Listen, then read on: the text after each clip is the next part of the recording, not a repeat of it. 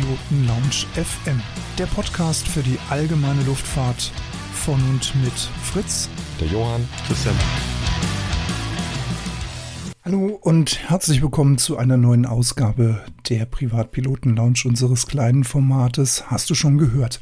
Ich bin Fritz, ich begrüße euch recht herzlich heute zu dieser Aufnahme leider ganz alleine, denn unser Johann ist leider krank. Und daher senden wir ihm an dieser Stelle die besten Genesungswünsche, dass er ja in zwei Wochen dann wieder dabei ist. Und aus diesem Grunde müsst ihr heute die nächste Viertelstunde mit mir leider ganz alleine vorlieb nehmen.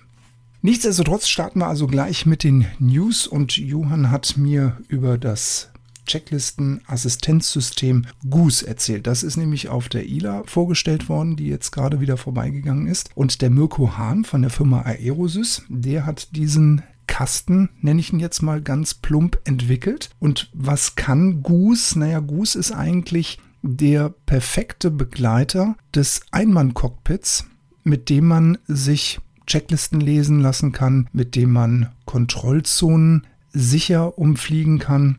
Goose ist eigentlich der perfekte Copilot, digitale Copilot, den man sich wünschen kann, um auch Verkehrswarnungen erhalten zu können. Also kurzum, ich darf zitieren, Goose wird an das digitale Bordnetz moderner Flugzeuge der allgemeinen Luftfahrt angeschlossen und verfolgt deren Systemzustand und Flugvorschritt und tritt sogar in den Dialog mit der Besatzung. Auch Geschäftsreiseflugzeuge könnten bald diese neue Technik nutzen.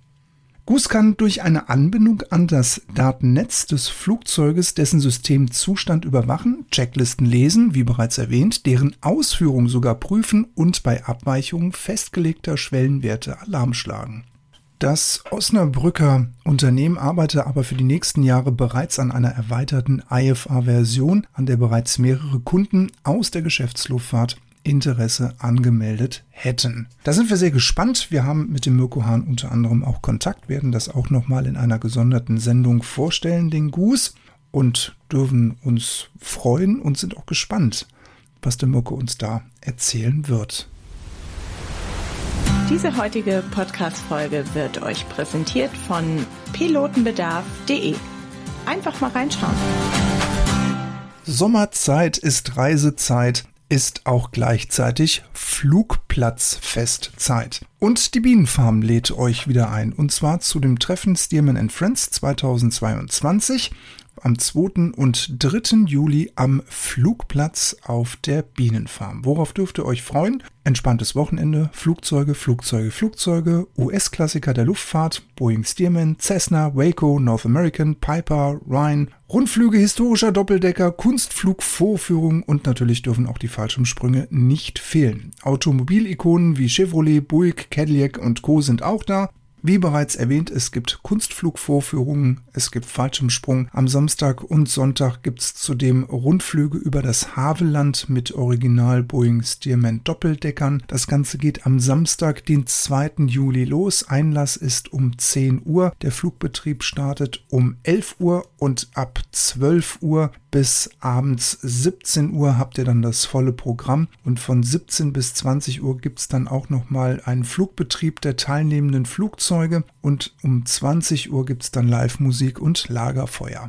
Das Ganze geht dann am Sonntag, den 3. Juli weiter. Einlass ebenfalls wieder um 10 Uhr. Ab 11 Uhr startet der Flugbetrieb. Wahrscheinlich fliegen dann aber auch schon in dieser Zeit die ersten Flugzeuge dann schon wieder ab, weil die ja von überall her kommen. Ihr könnt euch Tickets online besorgen. Ihr könnt aber auch an der Tageskasse zuschlagen, wenn ihr das möchtet. Es gibt unter anderem auch noch P51 Mustang zu sehen. Die vergünstigten Tickets gibt's online und den Link dazu findet ihr natürlich wie immer unten in unseren Shownotes. Wer also hinfährt, hinfliegt, wir wünschen euch viel Spaß und würden uns auch freuen, wenn wir das ein oder andere Foto von euch bekommen würden, das ihr dann auf der Bienenfarm geschossen habt. So, jetzt habe ich auch noch was für euch. Ich möchte mit euch heute so ein ganz klein bisschen über die Pilatus PC-12 sprechen. Das ist ein sehr ja, breit aufgestelltes Flugzeug. Es ist Zubringer, es ist Frachter, es ist Geschäftsreisemaschine oder aber auch Ambulanzflugzeug. Und es gibt eigentlich kaum ein Einsatzprofil für die Pilatus PC-12, für die sie eigentlich nicht geeignet wäre. Das hat bei Betreibern zu einer ungebrochenen Beliebtheit natürlich auch geführt, denn der Tiefdecker ist seit Jahren die am besten verkaufte einmotorige Turboprop mit Druckkabine. Die Pilatus hatte am 1. Mai 1991 seine beiden Prototypen zum ersten Mal vorgestellt und der Erstflug, der wurde schon am 31.05 durchgeführt. 1994 lieferte Pilatus schließlich das erste Muster aus und seitdem führen die Schweizer nahezu jedes Jahr Detailverbesserungen ein und entwickeln bis heute vier verschiedene Modelle. Ein verstärktes Fahrwerk ermöglichte der 1996 vorgestellten PC 12-45 ein von 4,1 auf 4,5 Tonnen erhöhtes Startgewicht und kaum ein Flugzeug der ersten Serie wurde nicht nachträglich modifiziert und so auf diesen Stand gebracht. 2005 erhöhte Pilatus das Abfluggewicht von 4,7 Tonnen, was vor allem natürlich auch der Reichweite bei vollgebesetzter Kabine zugute kam.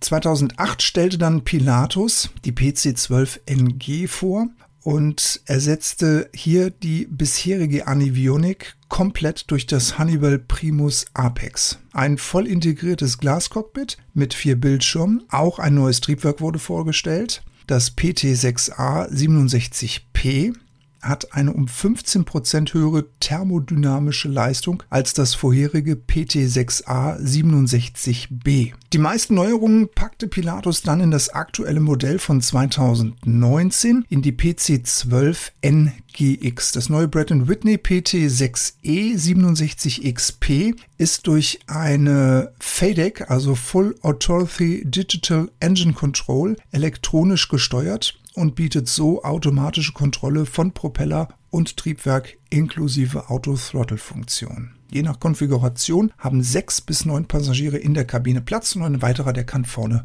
beim Piloten sitzen. Und die maximale Reisegeschwindigkeit, die beträgt immer noch in der neuesten Version 290 Knoten. Und selbst wenn man eine Tonne Zuladung in der PC-12 drin hat, kann man das Flugzeug immer noch für dreieinhalb Stunden betanken. Gefertigt wird die PC-12 nach wie vor im Schweizer Stanz und die USA, die sind immerhin für zwei Drittel des Geschäftes verantwortlich. Ursprünglich hatte Pilatus die PC-12 eigentlich nur als Nutz- und Frachtflugzeug geplant und damit man die Maschine problemlos mit einem Gabelstapler beladen kann, hat Pilatus das Höhenleitwerk deswegen extra in T-Anordnung ausgelegt. Den eigentlichen Durchbruch dieses Flugzeuges haben aber oder hat dieses Flugzeug eigentlich den Pilatus Händlern zu verdanken, denn die erkannten das zusätzliche Potenzial des Flugzeuges als Turboprop Single-Maschine eben als luxuriöses Verkehrsmittel für die Privatmenschen. Die PC-12 hat heute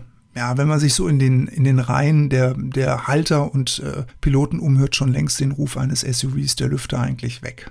Dass die PC-12 eigentlich nur von einer einzigen Propellerturbine angetrieben wird, ist angesichts der über 8 Millionen Betriebsstunden, die Brett Whitney PT6A vorweisen kann, kaum sicherheitsrelevant, macht den Betrieb aber sehr wirtschaftlich im Vergleich zu 2-Mods. Seit 2017 darf PC-12 auch in Europa kommerziell in Instrumentenflugbedingungen und bei Nacht betrieben werden. Anderswo ist sie so seit drei Jahrzehnten schon natürlich sicher im Einsatz. Mit dem Muster kamen die Hersteller Pilatus ja ziemlich nah an das heran, was Betreiber sich so als die, ich sage jetzt mal in Anführungszeichen, eierlegende Wollmilchsau wünschen. Bislang gibt's kaum Konkurrenz. Weder die M-Klasse, die eine motorige Turboprop des US-Herstellers Piper, noch die TBM-Modelle von daher bieten eine ähnliche Kabinengröße. Textrons Cessna die Caravan kann zwar mehr zuladen, allerdings bei rund 100 Knoten geringerer Reisegeschwindigkeit und ohne Druckkabine. Die ermöglicht der PC-12 Reisen über dem Wetter bei einer Dienstgipfelhöhe von 30.000 Fuß. Allerdings sind die Pilatus-Mitbewerber gerade dabei, ein Konkurrenzprodukt zum Schweizer Bestseller zu entwickeln. Wir lassen uns mal überraschen, wie das ausfällt und dementsprechend always many happy landings, blue skies, bleibt gesund so, das war es von meiner Seite. Ich darf mich bei euch recht herzlich fürs Zuhören bedanken. Ich wünsche euch weiterhin eine tolle Flugsaison. Passt gut auf euch auf. Wer uns mal schreiben mag, tut das gerne unter feedback at privatpilotenlounge.fm. Wir beantworten alle Zuschriften, die wir von euch bekommen. In diesem Sinne, many happy landings. Passt gut auf euch auf. Bis zum nächsten Mal. Der Fritz.